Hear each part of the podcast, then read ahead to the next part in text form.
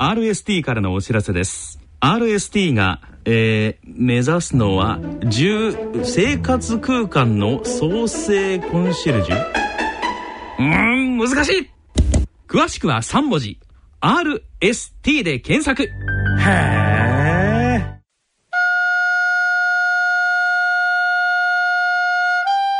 はい、えー、静岡町角電気屋さんのコーナーです。き手は静岡在住の歌人、田中昭義さんです。ご機嫌いかがでしょうか？田中昭義です。静岡町角電気屋さん。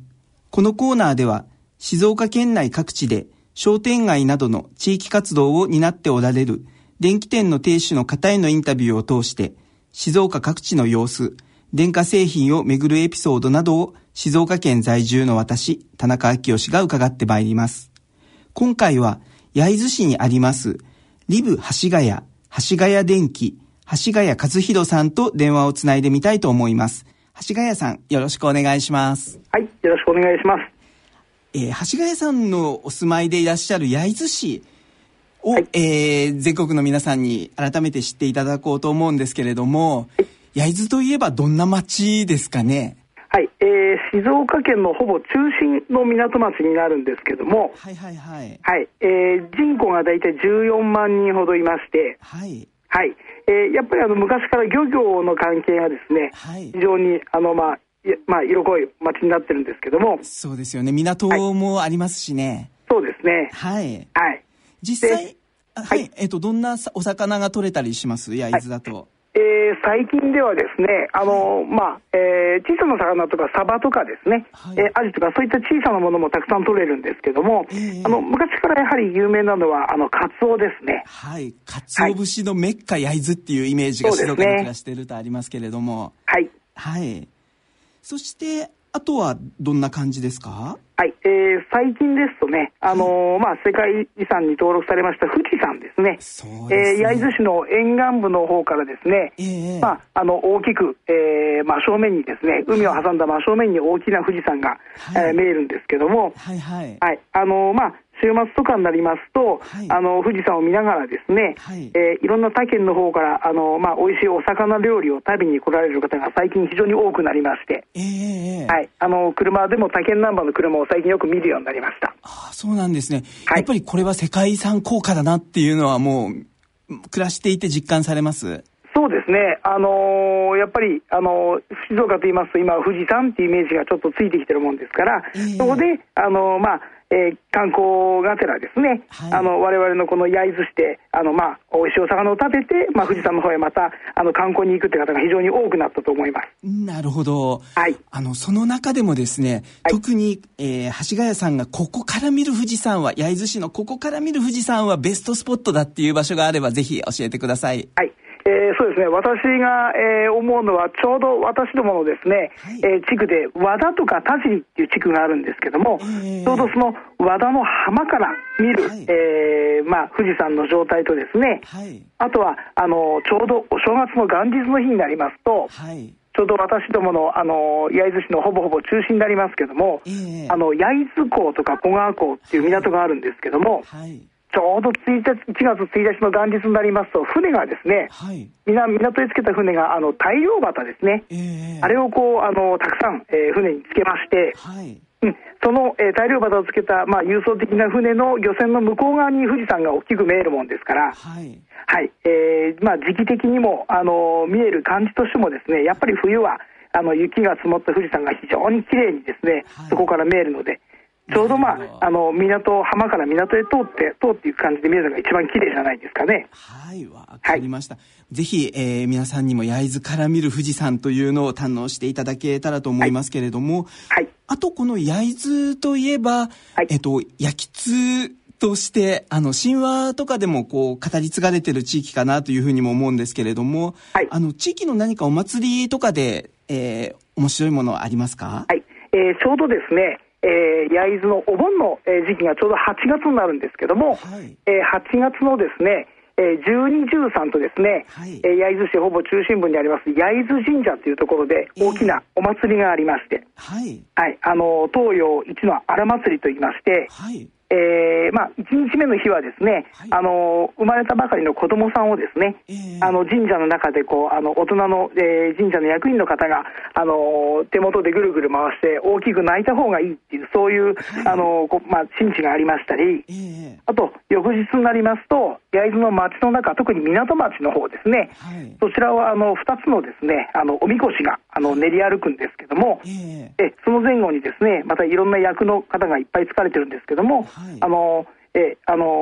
ー、まあたくさんの人数の人がですね、えー、アイエートン、アイエントっていう掛け声でですね、はい、白装束を着た方たちが、あの、焼津の町の中を一日朝から夜中まで練り歩くっていうことが、あの、お祭りがあります。はい。東洋一の荒祭り、東洋一なんですね、はい、っていうふうに言われているんですね。はい。はい。地元の方もやっぱりもう、確かに東洋一だっていう、ぜひ見に来てほしいっていうお祭りですか？そうですね、あのー、まあえー、海の男が多い港町だもんですから、はいはいはい、まあ、非常に、あのー、まあ、元気がありまして、はい、はい、であのまあえー、地元にですね、あの普段おられない方も、えー、各地方へですね、お仕事の関係とかで行かれてる方も、まあ、1年に一度はこのお祭りに出ないと、はい、1年が終わらないという、そういう感じのお祭りになってます。はい、ありがとうございます。はい、あと、ちなみにこの焼津市出身の有名人とか、はい、こんな方出てますっていう方とかいらっしゃいます？浮かぶ方あの学校がですねこちらにいたって言ったあのピンクレディーの K さんがね、えー、え確かこちらのあの焼津中学校っていう学校出てると思ったんですけども、はい、そうなんですね。中心はちょっとこちらではないと思うんですけども。なるほど、なるほど。はい。はい、で、あと最近になりますとね、はい、あの、よくいろんなテレビの放送局でですね、えー、最近あの、深海魚、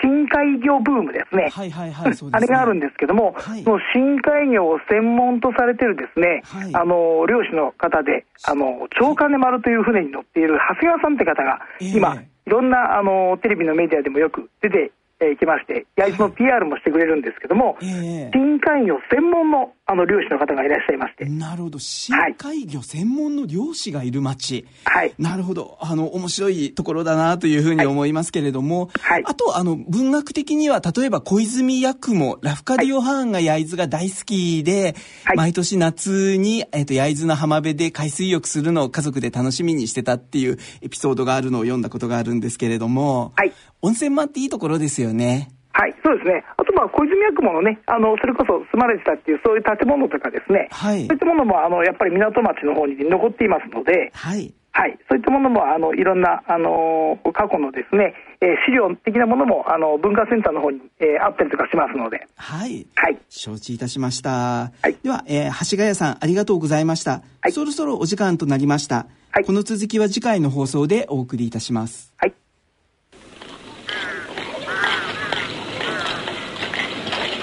静岡町角電気屋さんのコーナーでした。聞き手は静岡在住の歌人田中昭義さんでした。続いては大人の科学のコーナーです。大人のための大人のラジオ大人の科学のコーナーですこのコーナーは日経サイエンス発行人の吉川和樹さんにご出演いただきます。ご機嫌いかがでしょうか？慶應義塾大学大学院理工学研究科鈴田春奈です。ご機嫌いかがでしょうか？東京大学政策ビジョン研究センターの山野博子ですこの番組では日経サイエンス発行人の吉川和樹さんにご出演いただき、科学の話題について解説いただきます。吉川さん、よろしくお願いします。はい、よろしくお願いします。お願いします。それではここで8月25日発売の日経サイエンス10月号の特集記事の解説からお願いします。はい、えー、とですね、あの、えー、っと、今発売している号のですね、あの、えー、特集のテーマは、あの、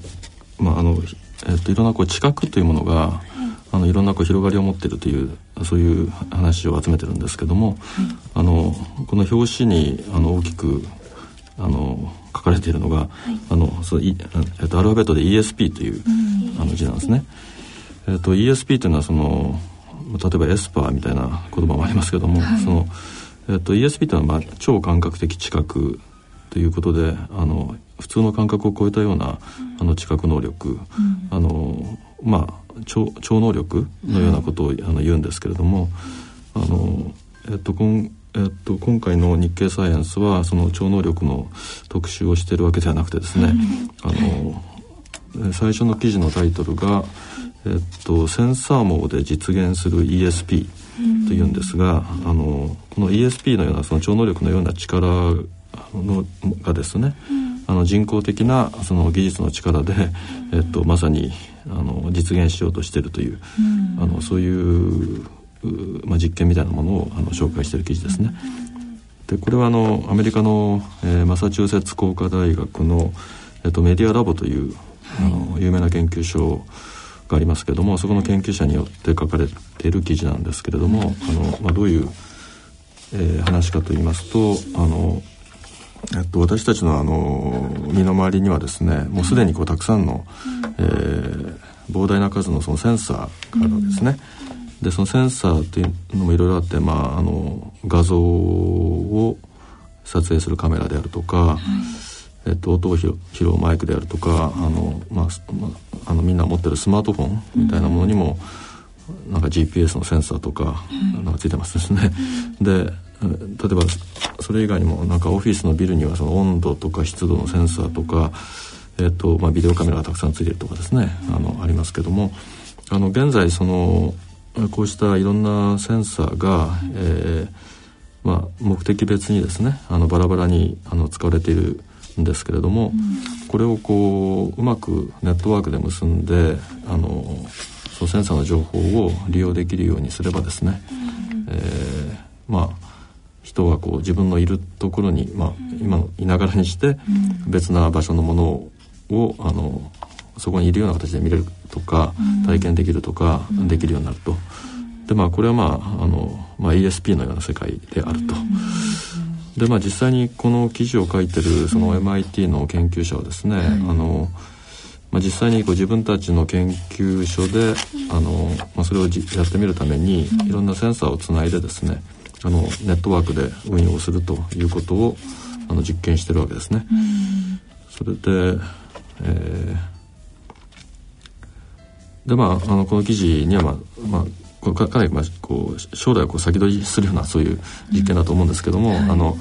えー、そのまあセンサーっていうのは、まあ、人間でいうとその感覚器官みたいなものだと思うんですけれども、うん。はい、その、まあ、その感覚器官がこうつながった世界というものがどういうあの将来あの世界が訪れるのかみたいなあの近未来の世界をこうちょっと実験的にあの考えて描いてみせてるというのが最初のお話ですね。これ存在を再定義するっていう結構印象的なフレーズが書いてあるんですけどね。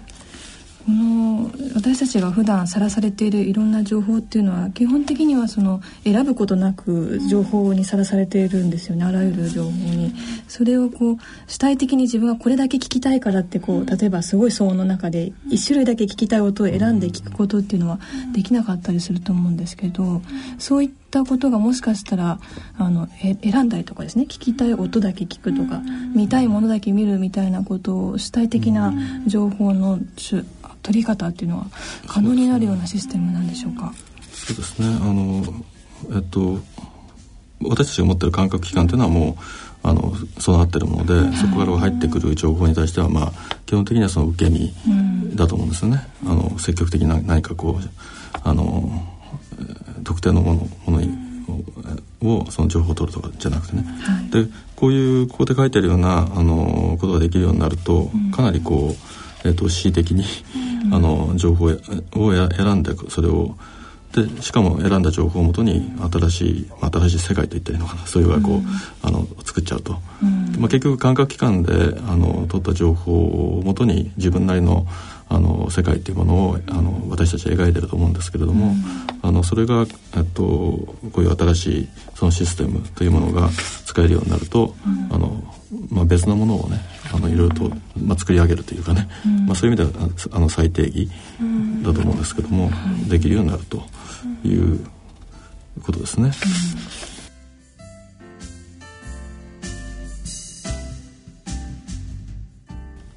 えっとそれであの、はい、えっともう一つ記事があの近くに関する記事がありまして、うん、えっとこれはあの国内の研究の紹介なんですけれども、はい、えーと、記事のタイトルが「えーと、大体現実で時間をワープ」というんでこれも時間をワープしてしまうんですから、うん、なんかすごい怖い写真が載ってますけど、ちょっとね。ああそうですね、はい、あのこれもワープなんで超能力みたいな話になっちゃうんですけれども、うん、あのまあ、これも本当の超能力ではなくてですね、はい、えっと、理化学研究所のあの脳科学の研究をしているあの、えっと、藤井直隆さんの研究室にお邪魔をしてですね、はいうん、あの藤井さんの研究の話を聞いても記事にしてるんですけれども、うん、あのまあ、この方はですねあの、えっと、代替現実っていうものの研究をしてまして、はいまあそれその代替現実の体験ができるそのスタジオとかその装置をあの研究室に作っておられるので、まあ、そこにちょっと行って話を聞いてきたと。そのレポートなんですね。うん、それでその藤井さんが研究しているこの代替現実というのはですね、うん、あのえっと略するとあの SR っていうんですけども、あの Substitutional Reality っていうんですね。であの SR じゃなくてあの VR というものを聞かれたことあると思うんですね。あの、はい、これはバーチャルリアリティですね。で、ね。はい、これはまあ仮想現実とか人工現実とか言いますけれども、うん、まあ、あと似たようなものとしてあのよく最近スマホのアプリなんかでもある、はい、えっと、拡張現実という、これは AR って言いますけど、ね、流行りました。流行ってるかも。そうですね。でこれに対してこの、えー、っとここでやってるその SR っていうのは、うんあのもが面白いところはですねあの、まあ、これもあのバーチャルリアリリアリティと同じようにその CG とかですね、うん、あのなんか作った映像であるとかですね、うん、あの現実でない映像とか、うん、そういうものを見せるんですけれども、あのそれをこう見た時その実験まあその被験者が見た時の、なんかよくあの没入感と言いますね。あの要するにそこにこうその世界にこう没没入しちゃうという、うん、その現実のようなものとして思い込んでしまう効果が非常にあってですね、うん、でまあこれがその仮想の、えー、世界がその現実にとって変わるような感じの感覚が得ら,、れるので、うん、えー、まあここでは大体現実という名前を付けてるんですね。それでまあなんでそういうことができるかというと、まあ、詳しくはその、えっと、記事を読んでいただきたいんですけれども、あのまあこれを体験した人の話によるとですね、うん、えー、まあ、私も実は、えっと、少し前にあの、はい、体験したこともあるんですけれども、あの騙されました。そうですね。現実の世界と、それから作った世界あの見せられてる世界っていうのが本当ごっちゃになってしまうような、うん、そういう効果があるんですね。あのな目の前に目の前にこう人物が出てきたりするんですけども、うん。実際にはその過去の、はい、とに撮った映像を映したりするんですけども、うん、なぜ過去だと分からなくなってしまうんですか？それはなんかね要するに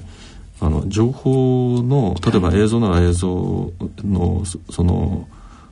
を見た感じ。例えば現在の映像ってねあのえー、えっと現在の映像って非常にこう鮮明な映像普通は、ね、で過去の映像はあのちょっとこう解像度が悪いとかね、うん、それが普通だと思うんですけども、うん、そこをちょっといろいろ工夫をして、あのその映像のその質というものをこう揃えちゃったんですね。そういうことをやるとあのまあ、あ他にもいろんな工夫があるんですけども例えばそういうことをやると非常にあの現実とその嘘あの嘘の映像というものが非常になんか一体一体的に見えて見えて見えて見えてしまうというですね。現在の映像はきっと生き生きとリアルに見えるに違いないというふうに普通は思うわけですけど、うん、そうじゃなくて現在の映像の質が悪いという。そうですね。現在の質を逆に落として、うん、昔のあのちょっと質の悪い映像に合わせたりしてるんですね。でもそんな質が落ちた状態でも人間はちゃんとそれを現実だっていうふうに受け認識してくれるんですか？そこが面白いですよね。あのそういうところで騙されちゃうんですね、うん、なんかちょっと人を送ったようなここに書いてあって、え人間は過去との整合性は気にしませんと、この研究者の方がおっしゃっているんですけど。だから直前に起きてることは現実と思うけどもちょっと過ぎちゃうともうそれはもう現実かどうかどうでもよくなってしまって、そこでなんか昔の情報となんか似たようなものを出さたにこう加工して情報出されちゃうとなんか昔と同じになっちゃうとかですね。なんかそういうあの人間とは非常にこうそその時その瞬間瞬間でなんかあの認識をしているようなそういう存在なので、あのそういう意味では騙されやすいと。いうことですね。でまああのここでさっき言ったそのゾゾンビみたいなものが、あの出てきてですねなんかこうその被験者を驚かしたりするようなそういうものも、えっと、あったりするんですけれども、あのまあ、このゾンビっていうのももちろんこう CG で作ってやるんですけれども、まあ、最初からあのこれは CG だっていうことはあのその被験者に対してはあのあらかじめ教えてあってこういうのが出てきますよみたいなことを最初教えたりしてるんですけれども実際にこうあのこれが出てくるとですねあのなんか本物のように感じてしまう。でこれやっぱりさっき言ったようなそういう人間の脳の働きとか記憶の仕組みというものをちょっとうまく利用してるんですけれども、まあそれによってまあえっと本当でない映像と今の本当の映像っていうのがごっちゃになってしまったり、それでまあゾンビが本当に出てきたかのような感じが本当にししたりすると、ということですね。でまああの時間をそのワープするというタイトルになってるんですけども、うん、えっとその過去の映像を、えっと、現在見て、はい、でそれが今現在その場所であのその昔の場所でその場面を見ているような感覚になってしまうということで、うん、まあこれはまああの事実上そういう時間や場所をワープしてるようなもんだという、うん、あのそういう意味ですね。でまああのどどういう工夫をすることによって、うん、そうした効果が得られるのかについてはかなり詳しく、あの紹介をしてますので、はい、ぜひ読んでいただければと思います。はい他にも今月がたくさん面白い記事が載ってて、えっ、ー、と、なんか私が気になったのは、次のページに載ってる銀河を操るダークウェブっていうのが、ちょっと天文の研究をしている身としてはちょっと気になったんですけど。辻、うん、田さんのご専門に近い、はい、そうですね。はい。これはどういう記事なんでしょうか？あ、えっ、と、そうですね。あの、まあ、その、銀河っていうものが、あの、その周辺の、えっと、衛星銀河っていうもの、まあ、衛星衛星っていうか要するに銀河の周辺にある、あの銀河ですね、あのそれを含めてどういうふうにあの形成されてきたのかということについて、まあ、あの従来それなりのこう説があるんですけれども、あのどうも最近のあの観測によるとですねあのその衛星衛星銀河というやつのその配置というか、を見てみるとねあのあの従来のそのシミュレーションではちょっとこう再現できないような配,、配置になってると、うん、どういう配置かっていうとまだその観測例っていうのはそんなにたくさんあるわけじゃないんだけどもあの、えっと、一つのその、えっと、面にある面に沿ったようなところにこう集中してあって、うん、あの従来型の考えだとそうではなくてもうちょっとあの均等にですね、あの配置するはず、配置してるはずなのにどうもその平面に沿ってその配置しているようだと。でそれはそれはどういうわけかというとあのやっぱりそのなんていうかその一種のそのクモの巣状のあのダークウェブという言葉を使ってますけれども、あのその暗黒物質がですねあのそういったものを作っていて、あのそういった構造によってですねその銀河のその構造というものがその作られる時にそれにこう導かれるような形で、あの形成されてあのいるんではないかという、これは一つの説なんですけどね、あのそういうふうに考えればあの、まあ、こういうなんか宇宙のスーパーハイウェイっていう言葉もありますけどもそういうなんか道筋に沿って、あの、えっと、銀河およびその、えっと、衛星銀河といったものがその配列して形成されていくというふうに考えるのはどうでしょうかと、なんかそういう話なんですね。うん。その平面になっているっていうところが今回の新しい情報だっていうそうそうですね。あのえっと銀河のその周辺にあるその、まあ、小型のあの衛星銀河といったものを合わせてみると、うん、あのですねあらゆる方向に分布してるんじゃなくて、うん、なんか平面上に、うん、なんかあの沿ったような形で分布をしているようであると。これは1個の1枚の平面なんですかねえっと、とりあえずはそうですね、うん、あの私たちのいる天の川銀河というのがありますけれども、はい、あの一つの平面に沿ってその、えっと、あの構造が形成されていると。いうことですね。なんかこの表紙に載ってるあのダークウェブのなんかクモの巣みたいな映像は実際なんかシミュレーションが行われて。これシミュレーションですよね。もちろんこれ、うん、と一つのなんか作品と書いてますけども、あのスーパーコンピューターをもとにしたシミュレーションによって、うん、あのそういうダークウェブというものを仮定し,、して考えると、あのまあそれがこう見えるとすればこういう形ではないかという話ですね。かなり複雑なですね。見るとなんかそのこうなんか本当蜘蛛の糸蜘蛛の巣みたいなのがあってそのすごくあの複雑にしたような蜘蛛の巣といいますか。でそこに沿ってなんかこう光るような、こういうものがあのえっ、と分布しているという形ですね。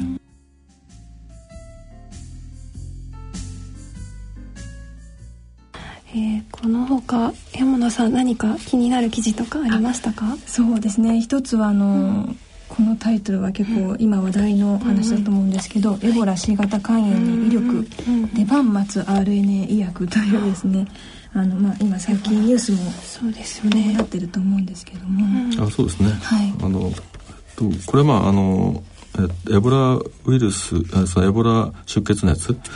に対する、まあ、特効薬を作るためにあの、まあ、そのためだけにやってることではないんですけれども、うん、あの一つの新しいあのタイプのあの医薬品としてその RNA 医薬というものが、あの注目をされていて、あの同じ、まあ、RNA 医薬というのにもいくつか種類がありますが、うん、その中の一つを見るとあの、まあ、これはひょっとしたらエボラ出血熱にあのの治療にですねあのえー、役立つのではないかというふうに思われてる、まあ、そういう意味でも、まあ、あるいはその C 型肝炎、えー、の治療にあの使えるんじゃないかという、その新しいタイプの医薬品、RNA 医薬というんですけれどもあの、まあ、RNA 医薬その RNA の働き、えー、を使ってですね、あのまあ、これは本当にちょっとかなり複雑な働きなんですがあの、まあ、RNA のその特にそのマイクロ RNA とかいう極めて小さな単位の RNA なんかの働きで、はい、えー、あのやっぱりあれなんですね。あのそのタンパク質とかその遺伝子のその発現の、うん、えー、コントロールって極めてこう精密にできると。いうことが分かっていまして、うん、あのその働きを、えーと、利用利用して、あの RNA 薬 RNA 医薬という新しいタイプの医薬品を作るということですね。DNA の調節機能はまだまだ分かってないところが多いんですね。そうですね。まだこの実用化してるわけではないんですが、はい、あの RNA 薬というのはまあこの2つの病気に限らずですね、いろんな、うん、あの病気の治療に使えるんではないかという意味で非常に注目されていると、うん、そのえー、新しいタイプの医薬品について紹介している記事ですね、うん、ありがとうございます、えー、他にはグレートバリアリーフの嘆きというタイトルで、えー、サンゴ礁の危機が、えー、について、まあ、詳細に書かれている記事がありましたよね。そうですね。あの、えっと、2番目の、まあ、特集という形にしてますけれども、えっと、サンゴ礁の危機というものを掲載してます。これはまあ、えっと、グレートバリアリーフですね。それからあと沖縄のサンサンゴ礁。えー、この2つを主として取り上げてますけれども、あの、えっと、まあ、世界のサンゴ礁が、まあ、危機に瀕しているということ。まあ、これは、えー、まあ、海水温が、まあ、温暖化の影響で上昇してくると、あのサンゴっていうのはその、えー、共生生物ですね、あの、サンゴとそれからあの共生している生物がいますけれども、その温度が上がってきたりするとその共生をしているあの生物あの褐虫藻というあのえっと、えっと、も藻類の一種なんですけどもそれがあの抜け出してしまって、あのサンゴが白っぽく変色してしまうその発火という現象が起きたりですね。ででまあそれが一つの問題なんですけども、さらに将来はですねあの大気中のこう CO2 二酸化炭素が増えてくると、あのそれに伴ってその海水中にこう溶け込む CO2 が、はい、あの増えると、そうなるとあの海洋があの酸性化してくるんですね。でその酸性化してくるとその、えっと、特にサンゴのそういうあの骨格みたいなそういうあの体がですね、あの要するに pH の関係で、うん、えー、そのできなくなっていっちゃうという、うん、つまりそのサンゴがと、まあ、極端に言えばその溶けちゃうみたいなですね、うん、そういう問題が心配されてるんですね。あのまあ、そういったことについてあの今現状どうなってるのかということと、どういう対策があるのかといったことをですね。特に対策についてはその沖縄のサンゴで、まあ、いろんなことを今やってますけれども、そういったえー、お話を紹介しているものですね。生態系にもかなりいろんな影響がありそうですねサンゴが。そうですねサンゴサンゴ礁ってまさにあの地球あの陸地で言ったらまあ森林みたいな熱帯雨林とかですねそういうみたいなところでそそこにこういろんなお魚なんかも含めてですねたくさんの生物があのそこを基盤にして生きてるみたいなところがありますんでサンゴ礁がやられちゃうと本当に影響大きいですね。ありがとうございます。えー、あとは、えー、あの89ページに下水を飲み水にっていうのでかなりあのトップページの絵が印象的そうですね。衝撃的なこれを一度見ると忘れられないのがですね。どどういう絵かというとですね。あのえっとトトイレあの、蓋を開けて、ところからなんか大きなストローが飛び出していて、そこからその水を飲もうとしてっていうふうな。綺麗な水が、そうねでそのトイレの水を、えっと綺麗な水に処理する技術というものが、あのかなり、えっともう完成をしてまして、あのやろうと思えばこうあのこういうトイレの水を浄化して、えっと飲むこともできますと。いうところまで技術が来てますと、ただあのこの記事で書いてあるのは、あの技術的にはそこまで来てるんですけれども、かなりやっぱりえっとあこの紹介あのはカリフォルニアの話を中心に書いてあるんですけども、あのやっぱりその住民の人たちにとってはですねあの、まあ、いくら水が足りないと言っても、あのトイレの水を、えっと、処理してそのまま飲むっていうのは、あの心理的な抵抗感がまだ強いので。まあ、その心理的な抵抗感をいかにして、あの除くのかというのが最大の課題ですと、これでもクオリティは現在飲んでいる水道水よりも正常であると証明されていると書いてありますね。そうですね。だだからあの普通の下手な水道水よりはずっと綺麗だと、いうことですね。しかし飲めない。飲みたくない。この絵を見ちゃうとねやはりこう抵抗感はね。あの知らなかったら飲んじゃうかもしれないですよね。そうですね、見た目も本当になんか綺麗だそうですから、でそれがまあ下水用飲み水にというそういう記事ですね、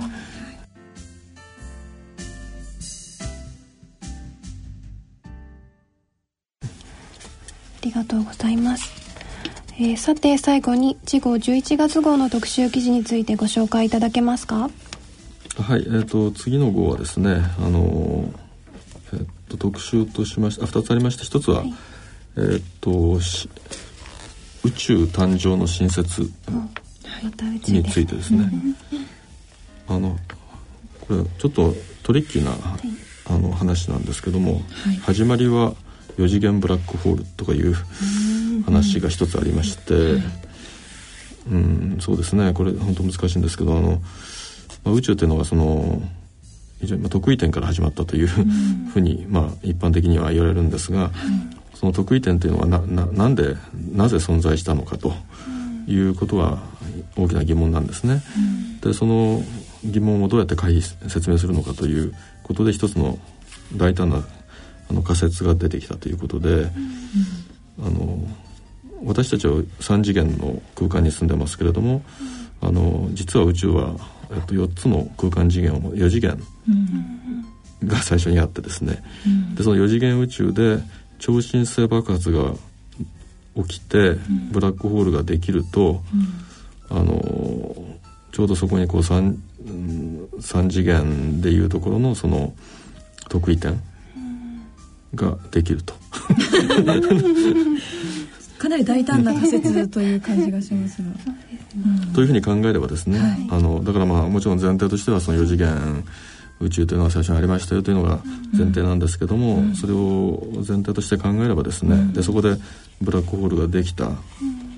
うん、でその結果として反特異点が生じた、というふうに考えればその3次元宇宙に住む私たちにとってみればですね、あのそこが宇宙の始まりであったという